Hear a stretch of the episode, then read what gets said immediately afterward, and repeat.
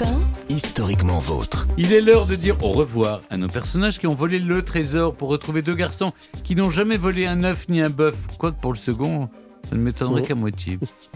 David Cassé-Lopez, vous nous racontez les origines de la chasse d'eau. De la chasse d'eau.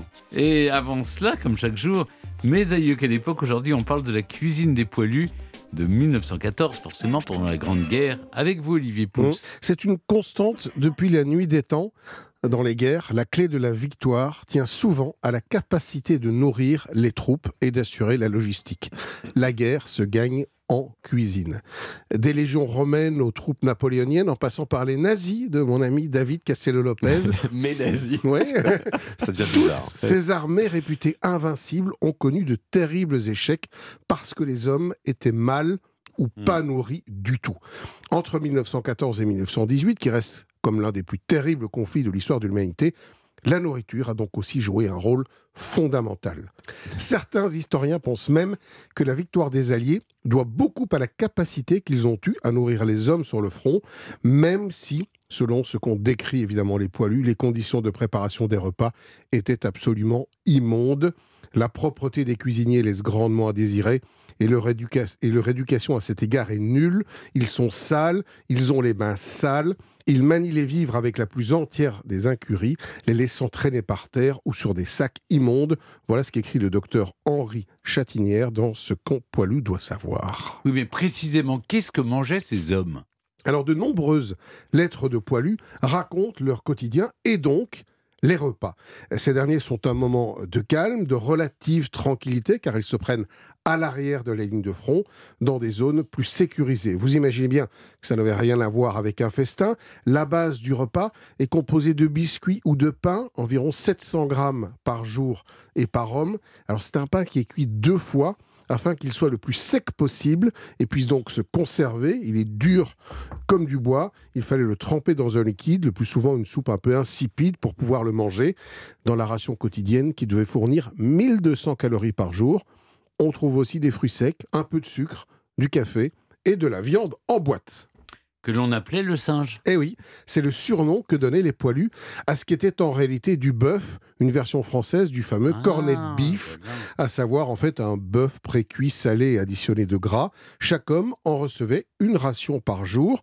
Alors il était beaucoup plus hygiénique en fait que de manger euh, du bœuf euh, frais euh, ou congelé, qui était lui à l'origine de nombreuses intoxications. Ce repas paraît évidemment pas très ragoûtant, mais il faut se dire que les poilus mangeaient bien mieux que l'ennemi allemand qui lui faisait face et dont la ration de pain noir et les rutabagas sont encore bien pires. Puis il y avait du vin, forcément. Ah oui, et l'état-major a rapidement compris que servir de l'alcool, en l'occurrence du vin, améliorait le moral des troupes. Au début de la guerre, bah oui, en Oui, mais pour, viser, 1914... pour viser l'ennemi, c'est plus compliqué. non? Ouais, mais vous allez voir que ça avait bien d'autres avantages. Au début de la guerre, donc en 1914, il recevait 25 centilitres d'une piquette à 9 degrés. En 1918, on est passé à 1 litre, voire davantage. Alors il est aujourd'hui démontré que le vin a joué un rôle clé dans la guerre et a peut-être, peut-être aidé un peu à notre victoire. Alors le vin présentait beaucoup d'intérêt. Je l'ai dit, il améliorait le moral des hommes, mais il apportait aussi des calories supplémentaires. Il était aussi source d'énergie, il était plus hygiénique que l'eau, ce qui était souvent croupi et qui portait euh, des maladies, et puis il jouait un rôle social entre les hommes qui trinquaient ensemble. D'importantes réquisitions de vin, notamment dans le Midi, vont donc permettre de fournir les quantités nécessaires sur le front durant toute la guerre. Mais tout ça a nécessité une incroyable logistique, Olivier. Et du jamais vu auparavant, oui, mais la mobilisation de tout un peuple a contribué à nourrir ces soldats.